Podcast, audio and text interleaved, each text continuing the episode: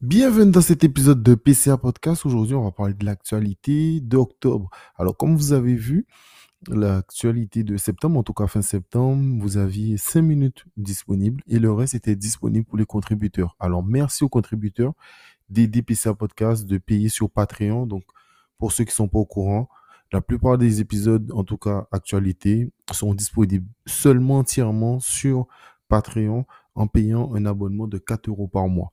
Et vous aurez aussi accès aux épisodes euh, de la semaine des entretiens en avance. Puis fin de semaine, ça sera disponible comme d'habitude pour ceux euh, qui ne sont pas sur Patreon.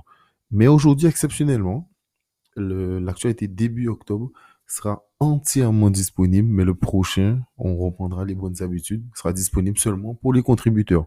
Alors, aujourd'hui, je voulais parler de Luc Raymond. Qui est Luc Raymond?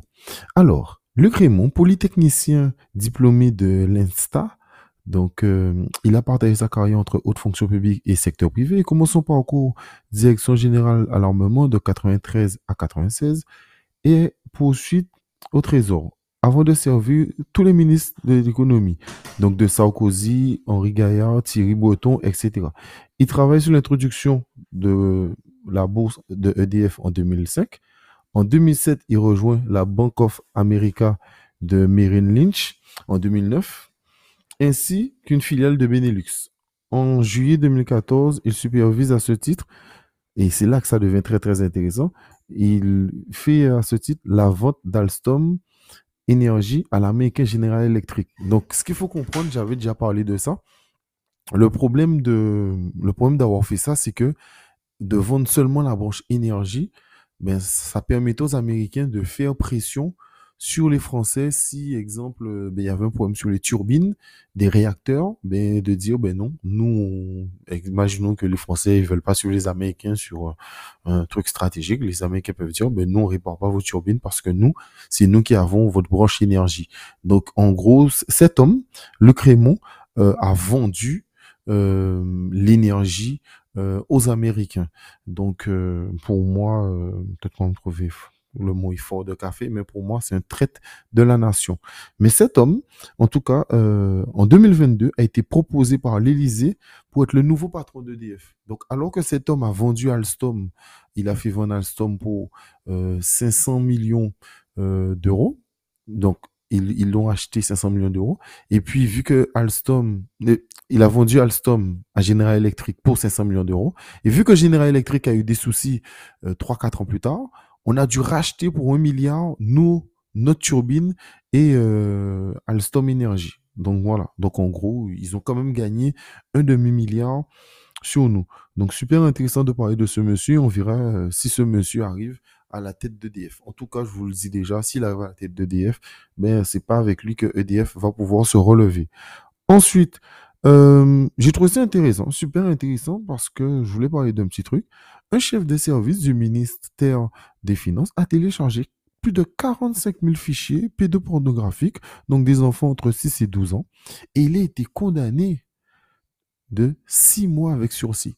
Alors j'ai pris une affaire en, même temps, en même temps euh, au tribunal de Grenoble, où euh, c'est trafic de stupéfiants.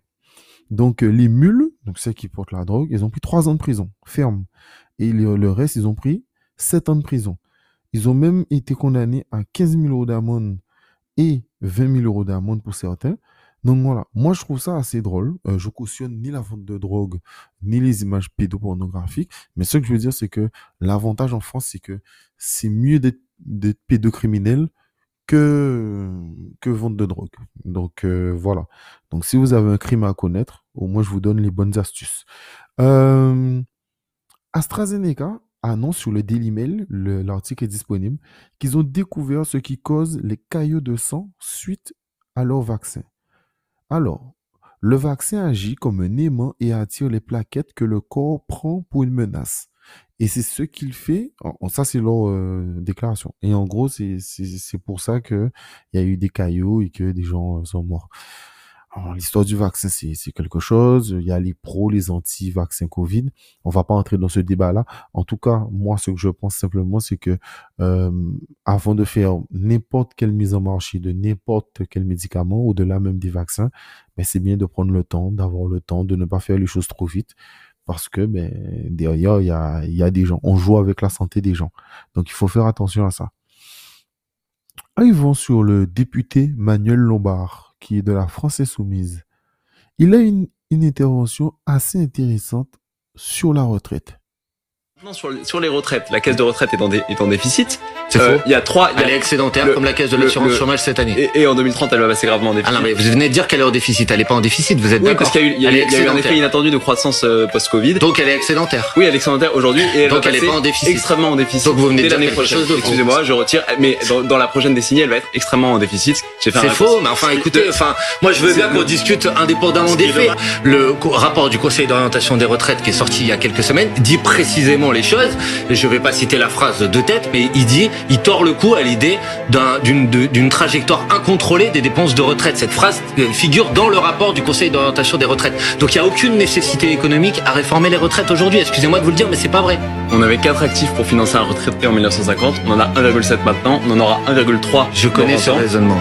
Donc, donc soit on, Mais il y a quelque chose qui vous échappe dans votre raisonnement, c'est ce qu'on appelle la productivité du travail. C'est que les quatre actifs dont vous parliez en 1950, Évidemment. pour produire la quantité de richesse qu'ils produisaient à l'époque, il en faut aujourd'hui plus que un ou plus que deux. Évidemment. Et donc la question, la seule question qui est posée, c'est à qui profitent ces gains de productivité? Vous, vous pensez qu'ils doivent profiter à aux grandes entreprises qui euh, euh, ont atteint cette année un record de dividendes, plus de 33%. Moi, je pense qu'ils doivent servir à la réduction du temps de travail. Une question encore. Un débat de société. Voilà pourquoi euh, je trouve ça intéressant de lire les rapports et de ne pas forcément écouter certaines personnes qui passent à la télé pour dire euh, euh, ce qu'ils veulent sans forcément maîtriser leur sujet. On voit très bien que le député euh, arrive à contrer euh, largement ce monsieur qui est en face de lui. Euh, je sais pas c'est qui, mais euh, pour montrer que finalement il y a, y a pas tant de problèmes que ça et qu'on ment beaucoup aux Français. Et là je parle de la retraite parce qu'on sait très bien que euh, Emmanuel Macron expliquait, Emmanuel Macron et François Bayrou expliquaient que le 49.3 pourrait être utilisé pour euh, pour la réforme des retraites. Et en gros, qu'on travaille jusqu'à 65 ans. Je l'ai dit, euh, et il euh, y a que les contributeurs qui l'ont entendu, mais j'ai passé un extrait de Clément Viktorovitch qui expliquait aussi avec un rapport des sources que un quart des personnes pauvres, enfin qui ont des travails de pauvres, de prolétaires, euh, meurent avant leur retraite. Donc finalement cotisent toute leur vie pour rien du tout. Euh, le ministre des Armées a annoncé euh, que la France va acheter en 2023 pour 2 milliards d'euros de munitions. Alors, il n'a pas précisé c'est quelles munitions et ni euh, ce que les munitions sont pour les soldats, pour la gendarmerie, pour qui, euh, enfin, pour donner à l'Ukraine ou au Zimbabwe ou Enfin, je sais pas. En tout cas, il a annoncé ça. Donc, espérons que c'est pas pour nous, sachant que euh, sans doute euh, il y aura peut-être des révolutions avec les inflations et tout ce qui arrive. Euh, il y a un reportage que j'ai trouvé intéressant. Je me bats parce que je suis à la rue, j'ai du mal à me chauffer, j'ai du mal à nourrir mes enfants, mes petits-enfants, et que maintenant Macron ben, nous met dans une belle merde. Et maintenant, ben, je suis encore dehors à cette heure-là. Et je suis de Maubeuge. Voilà. 45 remis de travail. Eh, 45 remis de travail. Eh, 45 remis de travail. Eh, oh, c'est grave, hein. Eh, je suis SDF. Alors là, on a entendu une dame et un monsieur. Euh, il y a des gens donc de la ville de Maubeuge en ce moment qui campent dans un hôtel car euh, tout simplement ils crèvent de faim. hein. On voit ces gens-là ils expliquent euh, qu'ils ont travaillé toute leur vie et aujourd'hui ils n'arrivent plus à se nourrir. Donc voilà aussi la réalité en France. J'en avais déjà parlé dans certains dans certains podcasts qu'il y avait euh, énormément de pauvres. Avant même la crise Covid, il y avait déjà quasiment plus de 10 millions de pauvres en France. Nous sommes 60, entre 66 et 67 millions, donc ce qui fait quasiment, allez, un Français sur sept. Donc euh, voilà, et les choses vont euh, s'intensifier. Puis, sur LCI, un ancien capitaine des forces spéciales, Le cadre, celui qui filme. C'est celui qui filme. Pourquoi? Bah, Les images sont très belles. la mise au point est parfaite, ça ne tremble pas, la caméra est stable. on voit qu'il se déplace, alors que le terrain a l'air assez inégal, on voit qu'il se déplace très correctement. On dirait presque un cadre professionnel. On a l'habitude de voir, on a vu beaucoup de vidéos mmh. sur ces sur ces sur ces batailles, sur ces ce conflit où c'est pris par voilà des téléphones euh, et on voit bon parfois c'est un peu bricolé parfois c'est un peu maladroit là c'est étonnant euh, la première chose qui me frappe c'est ça c'est le cadrage qui est parfait regardez. Il fait un panoramique qui tourne autour euh, tout est très propre regardez ça c'est magnifique on est dans un film d'action là. L'autre chose qui me frappe c'est l'équipement. Tout le monde est cagoulé. Tout le monde est cagoulé bah, ça c'est pas habituel ah bah, je peux vous dire, en terrain ouvert comme ça, mettez une cagoule, euh, allez vous balader avec 20 kilos d'équipement, euh, très rapidement vous enlevez votre cagoule pour respirer en fait. Euh, donc il, est tout à fait probable qu'ils aient mis les cagoules justement au contact des Russes pour camoufler leur visage, etc. Ça je l'entends parfaitement, mais ça reste quand même très étonnant. le BTR, je, je suis pas un expert, mais c'est peut-être BTR, BTR. C'est le, le, le, véhicule de transport russe euh, ou un obusier. Je, je, suis pas expert euh, dans ces véhicules-là, donc je vais pas me prononcer, mais mais c'est intéressant. Il s'arrête au milieu du champ. Il est arrêté par des fantassins au milieu du champ. il n'y a pas de dispositif d'arrêt, il n'y a rien. Euh, est-ce qu'il a été appelé? Il arrive pile poil à l'endroit où il y a ces, ces hommes qui se déploient euh, magnifiquement autour avec le cadreur. Bon, Conclusion, bah, parce que là vous nous donnez des éléments qui laissent penser que c'est trop beau pour être. Est-ce ah, que c'est trop beau pour être vrai? Moi je suis là pour analyser et je veux juste soulever ces éléments-là, euh, le fait que voilà avoir des belles images comme ça avec tout le monde mm. parfaitement équipé, euh, tout le monde a tout ce qu'il faut, alors qu'on sait très bien euh, que de part et d'autre, hein, les Russes comme les Ukrainiens, euh, il y a parfois des défauts de matériel, il y a parfois. Là, je constate que tout le monde a son chargeur à poste, euh, tout le monde a des Kalachnikov avec des équipements qui se ressemblent tous. Il y a une forme d'uniformité, alors que pas commun euh, sur le front d'avoir une uniformité parfaite. Vous allez toujours au bout de cette logique qui consisterait à dire que soit ils ont répété la scène. Non, je n'irai pas jusque là, mais euh, il y a certaines choses qui m'intriguent. Voilà.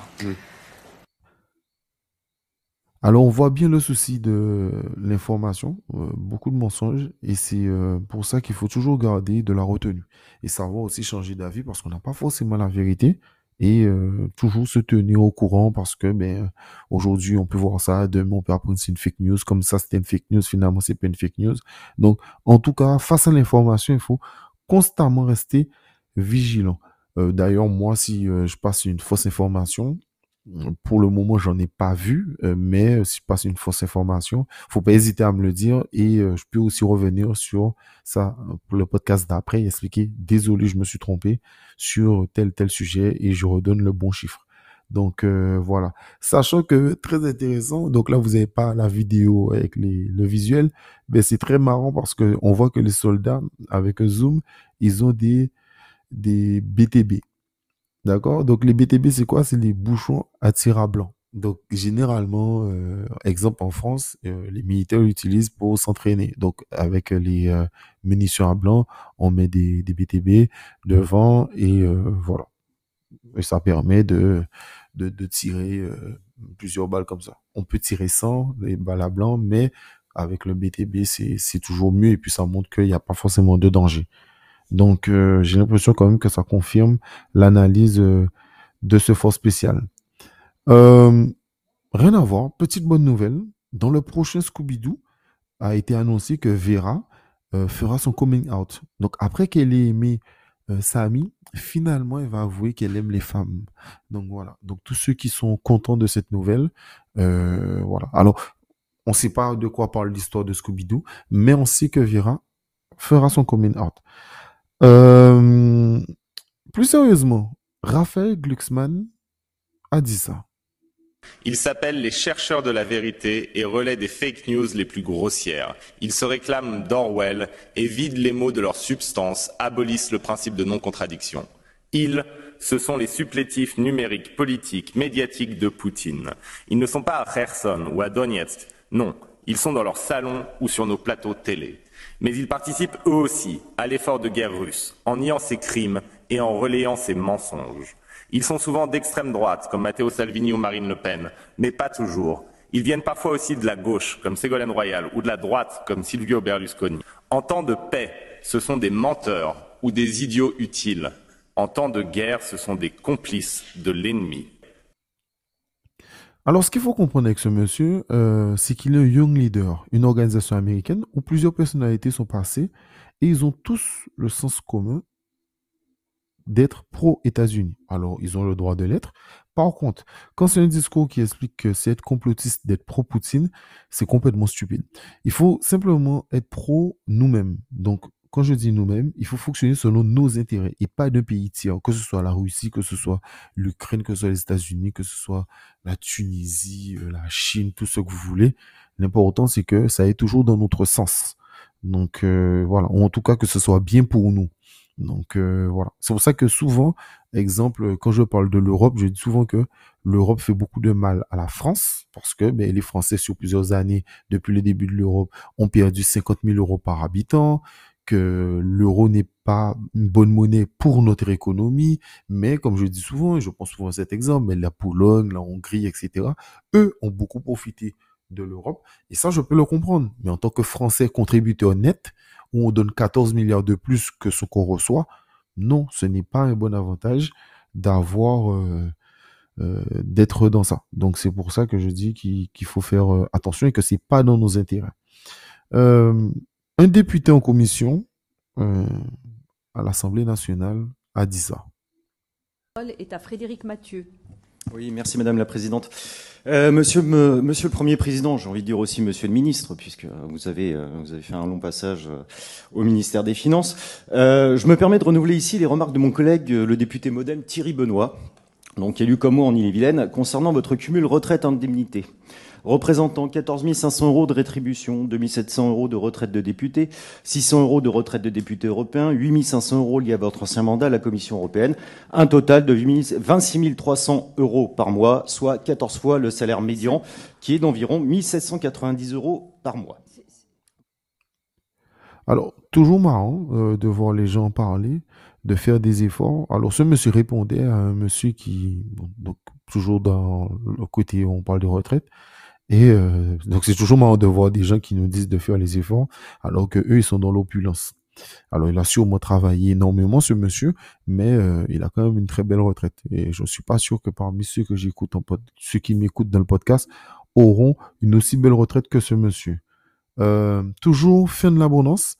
bon, seulement pour nous. L'Élysée a augmenté son budget de 5%, soit 5,2 millions de budget. Et le budget maintenant sera de 115 millions rien que pour l'Elysée. Donc euh, voilà. Florian Philippot, euh, il a dit un petit truc intéressant. Il a dit ça. Ce 6 octobre, nous avons des faits. Alors ce qui a d'abord stupéfait une partie des Français, pourtant beaucoup avaient alerté sur ce sujet-là depuis longtemps, c'est l'affaire Enedis. En effet, c'est l'association UFC que choisir qui a levé ce lièvre qui a découvert cet arrêté ministériel qui date du 27 septembre dernier, ça n'est pas vieux, qui dit qu'à partir du 15 octobre, on y est presque, Enedis pourra couper vos ballons d'eau chaude à distance pour plus de 4 millions de clients, précisément 4,3 millions entre 12h et 14h tous les jours. Selon un article de France Info du 5 octobre, c'est justement, je cite, pour éviter un blackout, c'est-à-dire une coupure générale de courant. Les mots commencent à être lâchés. Hein. Et France Info ajoute, je cite, cela concernera tous les foyers qui ont un compteur Linky. Alors on voit bien que le gouvernement a menti euh, et que des millions de personnes pourraient être privées euh, de ballons d'eau chaude, en tout cas d'eau chaude, avec les compteurs Linky. Donc, comme on dit, soyez vigilants. Maintenant, on va terminer avec euh, de la marche. on sait que je l'aime bien, donc et que je trouve assez intéressant certaines de ces de ses prises d'opposition. Donc, euh, il a dit ça lui. C'est aussi une guerre contre notre énergie, c'est une guerre contre notre économie, c'est une guerre contre nos valeurs, c'est une guerre contre notre avenir, c'est une question d'autocratie contre la démocratie.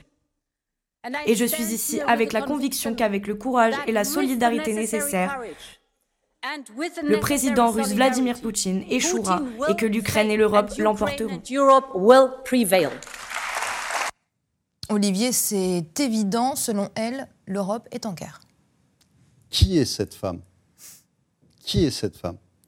C'est une femme qui était euh, au ministère de la Défense, qui a été chassée du ministère de la Défense pour corruption, qu'on récupère, je l'ai dit plusieurs fois, hein, la Commission européenne, c'est la, poubelle jaune des politiques, si vous voulez. C'est la, façon de recycler des politiques euh, qui ont euh, échoué ou qui, ont des, affaires, des casseroles pour les recycler. Van der Leyen, c'est une femme qui n'est pas élue par nous, Hein, je, je, ne pense pas qu'aucun d'entre nous n'ait mis un bulletin Van der Leyen dans une urne une fois dans sa vie. Donc, euh, et qui aujourd'hui dirige l'Europe? Elle va faire la guerre, elle va faire ses courses avec notre carte bleue, elle s'achète des avions avec nos cartes bleues, puisque je vous rappelle que l'Europe euh, n'a pas de ressources propres. L'Europe, c'est euh, les cotisations euh, des pays, mais c'est tout. Et aujourd'hui, cette femme-là dirige, déclare la guerre, mais est-ce que, est que nos députés qui doivent normalement déclarer la guerre, enfin engager la France dans une guerre. Est-ce que nos députés ont voté? Je ne crois pas. Est-ce que nous, on a voté pour ça? Je ne crois pas non plus. Alors là encore, il parle de Ursula von der Leyen, qui mérite d'ailleurs un podcast pour parler de toutes les affaires de soupçons de corruption que cette que cette femme est, là sur son dos. Donc, euh, je trouve ça super intéressant. Mais euh, moi, je suis totalement d'accord avec elle, avec lui. On n'a pas voté cette femme. Euh, elle, a elle a pris certaines décisions, exemple de fermer des chaînes russes. de, de, de couper le gaz, de, de faire des choses. Là, elle parle de la guerre. Donc voilà. En plus, comme d'habitude, c'est toujours ceux qui parlent de la guerre qui n'iront pas le faire. Et ça sera nous ou, euh, ou nos enfants, comme on dit. Euh, toujours économie, dans la même émission, il y avait Anis. Et Anis, lui, dit ça. Anis Genève, comment Ursula von der Leyen hein, arrive à expliquer que la crise économique que vit actuellement l'Union européenne est due à la guerre en Ukraine? Euh, Je pense que c'est un énorme raccourci parce que si on, on, voit quand il y a une guerre, et pour savoir qui justement a provoqué cette guerre, il faut voir qui en sort gagnant.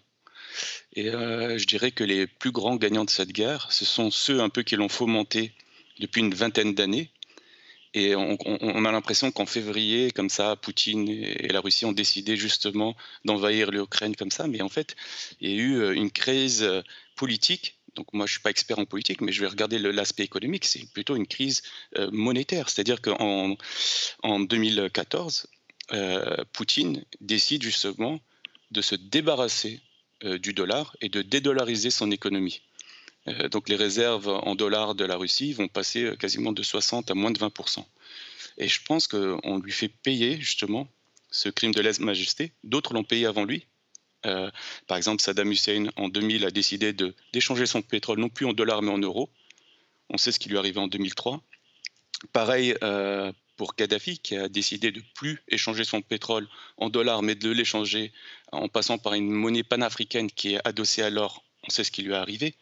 Donc, à chaque fois que quelqu'un justement dédollarise sa monnaie, il se retrouve le grand méchant loup. Et à chaque fois, on va trouver quelque chose. Soit c'est un tyran qui attaque euh, les Kurdes, qui les gaze, soit ça va être euh, un tyran interne qui fait du mal à son pays comme Kadhafi. Ben là, on a Poutine et on a justement ce terrain euh, politique qui se trouve en Ukraine où il y a justement une crise humanitaire avec cette guerre. Il y a des civils qui sont tués.